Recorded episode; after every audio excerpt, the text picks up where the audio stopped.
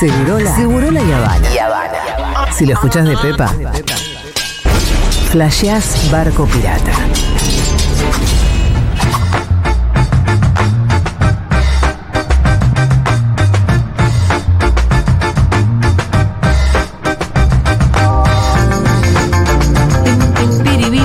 Bueno, ¿qué tal, Juanma? ¿Cómo estás? ¿Cómo andan? Te volvemos a saludar qué- formalmente. Qué bueno eso, actuar eh, de vuelta a verse. El, eh, en ar- la tele se hace mucho eso, que Sí, se saluda sí, al invitado sí. en el corte, Y después ¿no? se vuelve a saludar, Y qué sé claro. yo.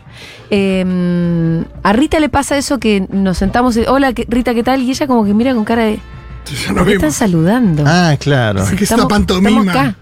Claro, ¿qué es esta Eh, se hace pantomima? para el oyente. Y, Y está bien hacerlo para sí. el oyente también. Ah, Ya lo va a terminar de entender. Bueno, Juanma, estamos a Mientras la espera de nuestra invitada, que es Valeria mientras Silva, esperamos. exdiputada del MAS de Bolivia, está en México. Sí. Eh, lo que usted quiera, señor. No, porque digo, hoy es lunes. Para, primero quiero empezar por acá. Hoy es lunes 8 de enero. Sí. Hace un año fue la invasión a los tres eh, palacios en Brasil por parte de las fuerzas ¿Hoy se cumple un bolsonaristas. Hoy se cumple un año de aquello. Ajá. Me acuerdo que había mucha preocupación de la izquierda continental sobre la situación de Lula en ese momento y que evidentemente se transformó, cambió aquella situación porque primero se judicializó a los Sí. autores materiales de eh, eh, aquellos, bueno, aquella invasión a los tres poderes. Y además porque hubo una serie de indicadores eh, económicos muy importantes para el Brasil, ¿no? Que en la Argentina uno lo ve eh, con una distancia abrumadora. Abrumadora a la luz de lo que sucedió con, Con la elección envidia. de, de Milei, ¿no? Pero aumentó el salario mínimo, Lula da Silva, bajó el dólar en Brasil, bajó la inflación, particularmente los alimentos. Estamos con, el- con- en Brasil sale más barato comprar carne hoy que en el 2017. Una cosa increíble. Y además Bolsonaro, bueno, está inhabilitado producto de lo que fue aquella famosa charla que tuvo con los embajadores. Pero podemos anunciar ahora sí, Jurita, que Sí. ha llegado nuestra invitada. Bienvenida, Valeria, ¿cómo Valeria estás? Silva, ¿cómo estás? Hola, qué gusto. Un saludo a todas y todos y sobre todo a la gente que está del otro lado de los audífonos. Bueno, muchas gracias por estar acá, Valeria. Eh, invitada de Juanma, así que Juanma, presentanos vos un poco a, a Valeria. Sí, ya Valeria la, la conocí como diputada en su momento del movimiento del socialismo. Me acordaba cuando la invitamos en esta ocasión que la entrevistamos telefónicamente en Un Mundo de Sensaciones Sí. en el año 2018. Para mostrar también lo que Un. Mundo de Sensaciones es un programa que es Un programa, longevo. además, testigo de una cantidad de cosas, porque, qué sé yo, eh, Un Mundo de Sensaciones también contó el impeachment, Con todo el impeachment y la prisión de Lula. la prisión de Lula, como que contó fuimos viviendo a- tantos procesos. Contó el golpe a Evo Morales y el triunfo de Luis Arce Catacora en el año 2020 en Bolivia. Fuimos a cubrir el golpe. Contó la caída del gobierno del Frente Amplio en Uruguay y el gobierno de Luis Lacalle Pou. Bueno, eso, eh, claro, tiene que ver también con la- los años, ¿no? Sí, sí, por eso. Este año en la octava temporada. Pero da cuenta un poco de lo dinámicas que son las cosas, ¿no? Cuando uno Sí. se empantana mucho y, y- y- y quiero decir, nos sirve para pensar nuestro, nuestro presente.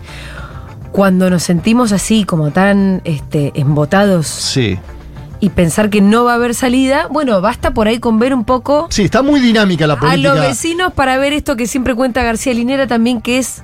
Miren, está bastante pendular, lo cual no sé si es tan bueno, pero por lo menos cuando estás en la mala te da la perspectiva de que Sí. tal vez no falta tanto para Pendular que y, haya ve- cambio. y veloz, ¿no? Sí, sí. Eh, Bueno, eh, si querés empezamos por ahí con, con- con Vale Dale. preguntando, porque nosotros también venimos contando a nuestra forma de acá la situación política hoy de Bolivia. También después podemos hablar de México, porque vos estás eh, actualmente viviendo allí, porque es un proceso muy interesante el mexicano. Pero empecemos por Bolivia.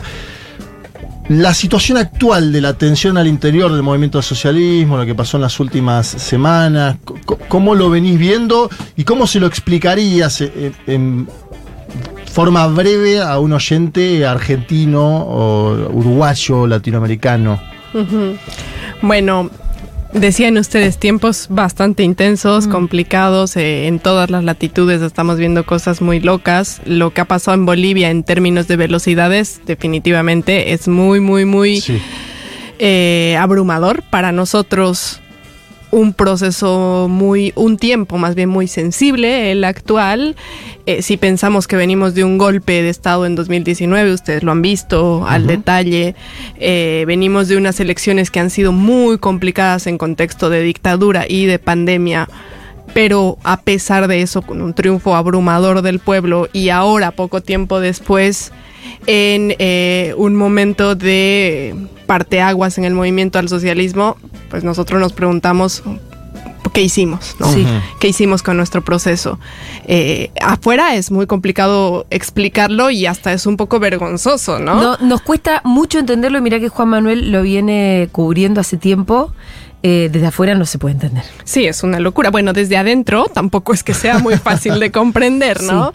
Lo que tenemos absolutamente claro es que en Bolivia se ha activado una ruta de persecución eh, política, en este caso institucional, igual que se activó en su momento en Brasil con Lula, igual que se activó en su momento eh, acá en Argentina con, con Cristina. El objetivo allá, por supuesto, es Evo Morales y, digamos que la similitud en términos regionales eh, más cabal es, eh, la encontramos en Ecuador, ¿no? Porque es un gobierno nuestro el que está activando las vías tanto judiciales como institucionales a través del órgano electoral para inhabilitar ya no solo la candidatura, sino el rol político mm. formal que tiene Evo Morales eh, en Bolivia, ¿no? Muy peligroso porque eso definitivamente solamente lleva a la reducción de las formas democráticas. ¿No? Ya no estamos hablando solo de, digamos, lo que plantea el gobierno, que es sacar a una persona del escenario para hacer más sencillo el, eh, el combate, digamos, con la derecha, eso es lo que plantea el gobierno de Luis Arce, sino que estamos hablando de un camino, ustedes lo saben mejor que yo, que no tiene retorno. El quitar a eh, una persona a través de la persecución política del Loper, en este caso, del escenario político, y una persona del calibre de Evo Morales solamente es digamos, la punta del iceberg para todo lo que se viene en términos de reducción de derechos y reducción en general de la democracia ampliada, ¿no? ¿Cuáles fueron las diferencias políticas al interior del movimiento del socialismo? Te lo pregunto porque acá en su momento hubo una, diferencia al interior del gobierno del Frente de, Todos entre la vicepresidenta y el presidente pero quedaba claro que tenía que ver con el programa económico, macroeconómico, con el acuerdo con el Fondo Monetario. Si vos tuvieras que explicar hoy qué le critica el evismo al arcismo en términos concretos, em, ¿qué, sería de la política económica? Eh, ¿Qué sería?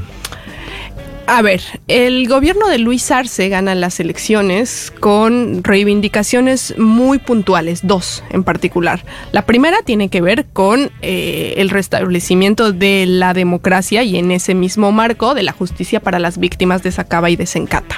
Las dos masacres que sucedieron en el, golpe. Durante el golpe. Correcto. Y la segunda muy de la línea del perfil de Luis Arce. Recordemos que fue el ministro de Economía de Evo Morales eh, prácticamente durante el 100% de sus eh, gobiernos. Tenía que ver con la reactivación económica post golpe y post pandemia. Entonces, esos dos fueron los ejes centrales del gobierno de Luis Arce y tras ellos va. Yo no te puedo decir que lo hizo mal. En esos dos ámbitos lo hace bien pero no hay una agenda política, económica, ni tampoco ideológica, ni tampoco una eh, voluntad de dar continuidad al proceso de, por ejemplo, industrialización, recuperación de la cosa pública, ampliación de los derechos o cualquier eh, ámbito que uno pueda pensar que haya empezado a germinar en términos de progresismo y de izquierda en Bolivia durante el gobierno de Evo Morales. La diferencia va por ahí, ¿no? El levismo, por supuesto, fue, eh, o más bien los gobiernos de Evo y hoy el levismo han estado siempre, hemos estado siempre cargados de una cuestión ideológica antiimperialista, eh, persiguiendo la autodeterminación de los pueblos y en un fin, digamos, más profundo el autogobierno indígena en Bolivia, que claramente hoy en el gobierno de Luis Arce eh, pasa a ser quizás una cosa discursiva o decorativa, pero en ningún eh, punto podríamos hablar de una cuestión ideológica que termine diseñando la agenda pública, ¿no? Ahora, lo, que, lo que inquieta mucho es lo que puede ser el destino de esta, no sé si vos la llegás a llamar interna o ya está todo absolutamente roto, es algo más que una interna, pero la posibilidad de que vuelva a la derecha, ¿no? Y qué es derecha también, porque Y además digo, que derecha, porque ya la vimos como es. Sí, sí, la estamos viendo acá mismo. Sí. Pues claro, ese es el problema. Sigue siendo una interna, nosotros no queremos salir de esa discusión, por lo menos de momento. Eh, seguramente para los niveles más altos de las conducciones ya no es una interna y esto está absolutamente roto, pero lo que yo creo es que en las bases, en las bases de los sindicatos, de las comunidades, eh, la calle en general, todavía hay una esperanza y por supuesto una voluntad de que esto eh, se unifique. Por supuesto que si no se logra, la derecha, esa derecha golpista de Camacho, de Áñez, etcétera, etcétera, va a llegar al gobierno Sí. por las urnas. Y punto. Ahí Claro. ya estamos fritos Ahí todos, ya están ¿no? fritos, sí. Eh, estamos esperando que eso suceda. Que se, más bien, que no suceda, que se puedan eh, sentar nuestros Sí. compañeros y nuestras compañeras a hacer suma, básicamente, saber que 2 más 2 es 4, Sí. eh, que necesitamos conservar lo que se ha avanzado hasta ahora para que el choque que se vaya a vivir no sacuda sobre todo a las que menos tienen y a los que menos tienen y eso no se convierta en niños que dejan la escuela, en niñas que dejan la escuela, en familias que ya no pueden comer carne, que ya no pueden comprar leche, en gente que pierde su casa, eh, en fin, ¿no? Eso es lo que estamos esperando nosotros de eh, nuestras conducciones. Yo pienso que todavía hay opción porque creo Ajá. que, por ejemplo, eh, Evo Morales es un hombre que sabe muy bien cómo funciona el poder y cómo funcionan las elecciones, pero además sabe lo que significa perder el poder y eso le va a llevar, desde mi punto de vista, a él y al levismo a buscar una solución que sea lo menos eh, ruda para la gente. Sí creo que del lado del gobierno y del luchismo no hay todavía esta noción de qué significa perder, perder el poder y lamentablemente sí creo que en el entorno del presidente Luis Arce existen personas que prefieren no sentarse con Evo y perder el poder y de pronto no ¿Vos medir ves las que es más intransigente el sector del luchismo? Sí, porque está menos ideologizado, ¿no? Entonces, es desde mi punto de vista hay una cuestión más de afinidad del poder por el poder que del poder por las causas, ¿no? Sí. Entonces, ahí sí creo que desde el levismo hay más noción de realidad, más formación política y más compromiso ideológico para buscar eh, hacer acuerdos que no permitan que la derecha sentadita sin hacer nada gane las siguientes claro. elecciones, ¿no? México, vamos un poco a México, que es como. Te quiero preguntar Ah, esto dale, que es un poquito más por ahí entre biográfico y político posiblemente. ¿Por qué no volviste a Bolivia? Porque te quedaste viviendo en México cuando, cuando te fuiste. No, yo sí volví a Bolivia. Ah.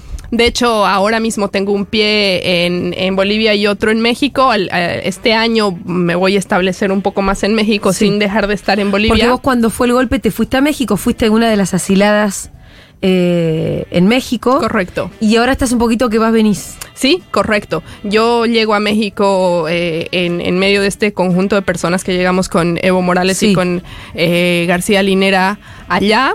Eh, un grupo de aquellos, ustedes saben, vienen y Sí. establecen el comando acá en Buenos Aires. En mi caso no fue así porque yo estaba embarazada. Eh, Mi hija, de hecho, nace en el exilio en México, me quedé allá. Y cuando nosotros ganamos eh, en elecciones y volvemos al poder, yo retorno a Bolivia es biográfico, pero termina siendo político. Sí. Lo que resulta es que toda esa idea que teníamos de que... De cómo iba a ser la vuelta. Exacto, de cómo iba a ser la vuelta, y es muy típico en los exilios, eh, es muy típico post dictaduras, evidentemente no se parecía en nada No. a la realidad, ¿no? Lo que termina sucediendo, y es un problema político, por supuesto, del que ahora se están viendo las consecuencias, es que el luchismo desde el momento uno de eh, asumir la conducción de la gestión de gobierno, decide cerrar absolutamente todas las puertas al levismo dentro del debate político y por supuesto de la administración pública, ¿no? Lo que sin dudas no deja mucha oportunidad de supervivencia a la gente. Y entonces te y, y estás un poco también en México. ¿Haciendo política? Eh, La política latinoamericana sí nunca he dejado de eh, hacerla. Ahora mismo estoy hacia- apoyando en algunas cosas puntuales en relaciones internacionales eh, a las compañeras y los compañeros de Morena, sobre todo en vinculación con Ajá. América del Sur. Claro. Y, y Claudia Sheinbaum como candidata, porque se, se habla mucho, en América Latina se está hablando de dos ejemplos eh, económicamente potables del progresismo en los últimos años, que es el de Andrés Manuel López Obrador y el de Lula en el último año en Brasil, particularmente también. Hoy decíamos que se cumple un año de la intentona golpista del, bolsonarismo. México no tiene la posibilidad de que AMLO continúe el mandato y le abre la posibilidad a Claudia Sheinbaum, exalcaldesa de la Ciudad de México, a bueno, ser quien compita, está muy bien en las encuestas. ¿Cómo evalúas el proceso político mexicano, que también es una novedad en América Latina, ¿no? No estábamos acostumbrados a mirar eh, ese México, ¿no? el progresismo mexicano porque era siempre oposición Claro. al progresismo mexicano. Sí, claro, siempre el patio trasero de Estados Unidos, Además, ¿no? claro. Muy, muy lejos de Sí. América Latina, a pesar de todo lo, todo el factor común que tenemos y, y- y muy servil a Estados Ujú. Unidos Y además en un ¿no? proceso, seguramente que tendrá matices lo que voy a decir, pero exitoso, Sí, ¿no? Sí, correcto. Eh, bueno, le ha costado la vida entera a Andrés Manuel mantenerse, digamos, limpio hasta este momento para gestionar de la manera en la que está gestionando el gobierno. ¿Qué quiere Y decir limpio? En la política mexicana Mm. eh, todo es un desastre, ¿no? Sí. La prebenda, el, eh, eh, la relación con el narcotráfico, la violencia política, eh, vamos, Mucha ser corrupción. frontera con Estados Unidos, mucha corrupción Sí. en general. Y Andrés Manuel es un hombre eh, bastante grande ya que tiene la capacidad de levantar la cara y decirle a todos, yo aquí estoy absolutamente limpio en toda mi trayectoria. ¿no? Y creo que es a lo que iba. Eso es lo que le, le ha permitido hasta este momento y seguro va a ser hasta el fin de su mandato llevar una gestión absolutamente exitosa. Tiene niveles de aprobación en los eh, Altísimos, ¿no? Sí, eh, en ciertos lugares, eh, Estado de México, que es, vamos, la herradura, que está en torno a la Ciudad de México, el centro político de, del país, registra una aprobación de 89, 90% Increíble. de Andrés Manuel López Obrador. Eh, ¿Cómo puede, cómo hizo para gobernar con un proyecto popular, nacional popular, o como se, sea que se defina allá, eh, sin que las elites, por lo menos estoy hablando de nuestra, me parece que desde nuestra desgraciada eh, experiencia, ¿no? Sin que las elites estén todo el tiempo boicoteando el proyecto. Pues siempre han estado, Ajá. ¿no? Nunca han dejado de estar y nunca han dejado de eh, pretender boicotear. Sí. Yo creo que donde se asienta el éxito del gobierno de Andrés Manuel López Obrador es justamente en el nivel de aprobación que Sí. tiene de la gente, porque cuando pensamos en México, solamente en la Ciudad de México estamos estamos hablando de 25 millones de personas eh, eh, Claro. eh, corriendo esas calles, ¿no? De las cuales, en términos, digamos, generales, un 70-80% le da una aprobación alta, buena o muy buena a Andrés Manuel López Obrador. Contra eso, no creo que Mira, cuando haya te hablo también de, de el poder de fuego en parte de las elites eh, nuestras son los medios de comunicación. Y ahí hay una experiencia con, con Manuel López Obrador que es que se comunica, entiendo yo, directamente con la gente. Todos los días. ¿No? Y todos los días con las famosas mañaneras. Sí, sí, ahí no hay vocero, no hay nada. O sea, hay vocero, pero el vocero ¿Vos es él pensás que ahí hay, hay una clave de, de, de por qué la aprobación, de por qué ese vínculo en definitiva con, con el pueblo? Sí, es una de las claves, sin lugar a dudas. La, él en persona ha decidido desde el día uno de, Sí. su, de su gobierno asumir en primera persona la tarea de comunicar y de combatir, Sí. además desde la primera línea, la desinformación. Claro. Porque por supuesto que el, el poder fáctico de los medios de comunicación no, no es que ha cedido al gobierno de Andrés Manuel y no es que ha dejado de trabajar o se ha, o se ha regulado, autorregulado como para estar tranqui. No, no, no, no. Sigue ahí muy fuerte, combatiendo. eh, al gobierno y Andrés Manuel en primera persona haciendo lo suyo. Yo creo que una es de de, verdad importante esto, ¿eh? Para Eso, mí quiero sí, decir, es una experiencia sí. para mirar. Sí. Él marca la agenda pública Sí, a través de las bueno. mañaneras, ¿no? ¿Te acuerdas que en su momento se hablaba mucho de Chávez y el aló presidente, que era los Sí, fines de semana? sí, Después es hubo mil cosas en el medio, eh, con ese proceso político, pero me parece, me da la sensación de que hay algo novedoso en términos Sí. comunicacionales, que es todos los días, que esa también a periodistas de todos los medios de conservadores. de todos los medios y sin, y sin medir tiempo, ¿eh? Exacto. Porque las Él mañaneras pueden durar horas. cuatro o cinco horas sin problemas y él tiene a toda su Mucho. gente ahí, digamos, por temáticas y salta un asunto de salud, ahí está el secretario de salud que le va a ayudar claro. exactamente a responder técnicamente la problemática, eh, obras públicas, lo que quieras, están ahí y eso, sin dudas, no hay cómo No, combatirlo. y marca ¿no? agenda porque a la tarde opinan sobre lo que él dijo a la mañana los políticos de la oposición. Claro, Correcto. Claro. Eh, que es algo. En su momento acá el kirchnerismo lo tenía, pero con voceros, no lo hacía Cristina. ¿Te acordás que la primera mañana aparecía, no sé, Aníbal en su momento o alguien, que era o Coqui Capitanich, y marcaban agenda y después se hablaba sobre ese tema? Me da la sensación de que hay algo ahí también para, para estudiar. Lula tiene un programa los Pero, martes. Porque además te agrego esto, Sí. yo creo que, creo, no, no tengo ni idea, en realidad es para preguntárselos a ustedes dos. No solamente es marcar agenda, sino que además es hablar directamente a la gente. Sí. Un vehículo Y de entonces comunicación directa. establecer una comunicación y una confianza también ahí, una relación que se saltea al medio. Y además el talento que tiene Sí. él para eh, abordar los temas hace que la comunicación de la presidencia y de su gobierno no llegue solamente a los círculos rojos o a los medios de comunicación. Logra, no sé, por ejemplo, con el AMLO Playlist, hacer difusión en la gente que no está al tanto de la política, ¿Qué es el pero AMLO sabe... Playlist?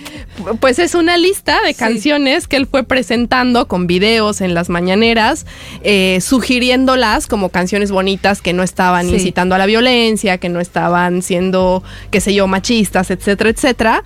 Y termina, por ejemplo, posicionando exitosamente a una serie de artistas, pero además logrando que los chicos, las chicas, estoy hablando de gente de 15, 16, 17 años, tenga en su cabeza que AMLO está posicionando canciones. Y las música. canciones bajan línea también, por ejemplo, tienen Sí, claro. mensajes que a él le interesa. Sí, sí. Bueno, él es. es- el humanismo mexicano Sí. es lo que él está planteando al mundo, ¿no? Entonces tiene una perspectiva, la podemos debatir en otro momento, muy religiosa, muy este amorosa de la vida y eso en el contexto de la violencia y del narco, por Sí. ejemplo, en México termina siendo muy revolucionario Claro. y termina siendo muy bien, bien recibido por la gente, ¿no? Y creo que todo esto hace una excelente posta con Claudia, ¿no? Lo que decías inicialmente, con lo que viene. Mm. Eh, que definitivamente también para México es un boom, ¿no? La primera presidenta escogida que viene de la porque Morena es muy amplio como Sí. México, ¿no? Y viene del ala más zurda de Morena, eh, física ella, comprometida con la ciencia, comprometida con la educación pública, comprometida con las reivindicaciones eh, sociales del momento del punto origen de Morena que tiene que ver con otra vez luchar contra el narco, luchar contra las Y mafias además, mujer eh, presidenta en México, me imagino, y feminista. y feminista, me imagino que debe ser más revolucionario que en cualquier otro país donde ya lo es, ¿no? Sí, claro. Va, nunca estuve en México, pero por lo que me han dicho a mí, eh, el machismo se puede sentir. Así como cuando, viste, cuando la Barbie Sí, sí, aterriza sí. en el mundo real, que como que dice, ay, ya la forma en la que Sí, te sí, miran, sí. en la que te hablan, en que hay una cosa que... Bueno, que eso, que es un país, eh, me parece que por encima de tal vez de la media, por lo menos de los países que nos parecemos un poco. ¿Vos pensás que también o no? Puede ¿O es ser. una exageración? No, sí puede ser, tienes razón. Eh, digamos, eh, toda esta tradición del cine mexicano, eh, la música, el mariachi, etcétera, sí está muy, muy empapado de machismo en México. Pero el movimiento feminista Sí. hoy mismo ha logrado romper muchos, muchos esquemas en, en México, ¿no? Eh, por ejemplo, en la UNAM tienes muchos baños, por, por- por citar ejemplos de qué está pasando en lo cotidiano, en la parte de abajo, ¿no? Tienes baños Sí. que es sin género, ¿no? O sea, Ajá. ya, ya se, se están rompiendo ese tipo de barreras en las nuevas generaciones y en, las, en la vida cotidiana que lógicamente van a tardar en reflejarse, digamos, en los poderes fácticos si es que se logra, Sí. pero están sucediendo cosas muy interesantes, Ajá. ¿no? Bueno, eh, bueno, hablemos más. ¿Cómo se llama la candidata? Claudia Sheinbaum. ¿Y estamos seguros que va a ganar? Sí, sí, estamos. Cuidado que yo alguna vez Cuidado.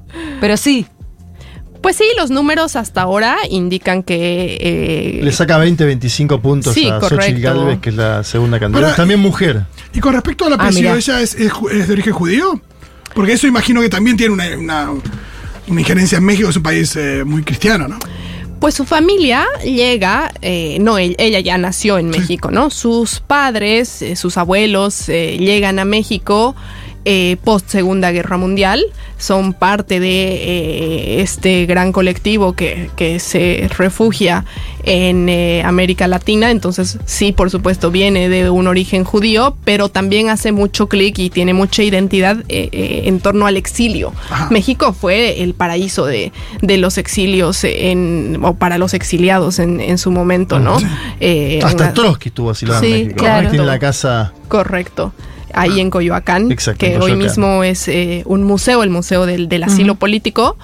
Y eh, Claudia hace, digamos, yo no te puedo decir si ella practica o no, digamos, el judaísmo como religión, pero sí tiene un origen eh, judío y está, yo creo, haciendo parte importante de su identidad, así también Sí. eh, el exilio, ¿no? Claro. El asilo. Eh, ¿Y qué otras cosas tiene? Así como, por, eh, qué sé yo, ¿qué es lo que la hace un gran cuadro político? Porque hay que ser presidenta de México, ¿no? Y la primera presidenta La mujer primera mujer también. después de AMLO, que además deja una marca, la deja arriba la marca. Súper alta, súper alta, muy difícil para, Sí. bueno, eso ya lo hemos visto mucho en, en Latinoamérica, ¿no? Venir después del grande es una tarea, Sí. uff, no, no cualquiera lo logra, eso está súper claro. Mm, Yo tengo mucha esperanza en que con Claudia este segundo momento en México, le llaman el segundo piso de la cuarta Ajá. transformación, va a ser muy exitoso. Me encanta de Claudia que viene de la ciencia. Ella es Sí. doctora en física. Entonces tiene eh, una capacidad analítica y lógica impresionante, una capacidad de organizar hasta si se quiere en ecuaciones las problemáticas y de esa manera diseñar gestión pública maravillosa, pero que además está muy, pero muy eh, determinada por un compromiso con el medio ambiente, ¿no? La Ciudad de México es una de una las- envidia todo escucharte hablar. Ciudad de México es una de las ciudades más complicadas de, de si no del continente del mundo. Y ella la ha gobernado exitosamente. Entonces tiene una antesala y digamos que ha hecho un gimnasio increíble en la Ciudad de México. en gestión, forjada en gestión Buena fuerte. metáfora del gimnasio, ¿eh? Ha hecho Sí. gimnasio intensivo, ¿no? Sí, sí, sí, mucho, mucho. Yo creo que el músculo Sí. ahorita lo tiene. Eh, México ha ido muy bien en este tiempo. Andrés Manuel ha preparado una cancha maravillosa y un primer piso fabuloso para que el segundo no esté por debajo de las expectativas. ¿no? Ay, pero qué envidia todo. Vamos al segundo piso, vamos Vamos, vámonos a México. Dios. Vámonos a México. Pues serán bienvenidos Sí, todos. y suerte en Bolivia. Arreglen las cosas. Ojalá. Arreglen las cosas, Valeria. ¿no? No, no Charles, a no sirven hablar. tanto las internas, ¿eh? Porque. ¿Hay algún puente? La última esa de Sí. Bolivia. ¿Hay algún puente? Bueno, Eh, en términos de personas, Sí. dices. Eh, pues mira, lo interesante es que los puentes son justo Lula, ah, Cristina, afuera. Andrés Manuel. Los de afuera. Sí. Eso está muy bonito. Bueno. Sí. Cuba, el, pal- el papel de Cuba, Díaz Claro. Canel, Ah, yo ¿sí? creo que es fundamental en este momento para Sí, lo llevó en su momento. la interna. eh, Anduvieron bien unos días y después volvió, ¿no? El tema. Correcto, pero, sí. En su Mira, momento. hace lo- mucho no escuchaba hablar de Cuba. Acá ya es como. Sí, sí, No, no. se puede mencionar. Aquí te piensa que A- acá, el, acá el comunista es Lula, ¿no? En la Argentina. Sí, sí, sí, no, ya Cuba ni, ni nos acordamos de Cuba. Valeria, muchísimas gracias por haber venido, se nos terminó el programa. Eh, estuvimos con Valeria Silva, exdiputada del MAS de Bolivia, también, bueno, con mucho trabajo en México, por eso estuvimos hablando mucho de México. Gracias, Juanma, también usted, por traernos ustedes, esta invitada tan especial, politóloga, feminista y todo esto.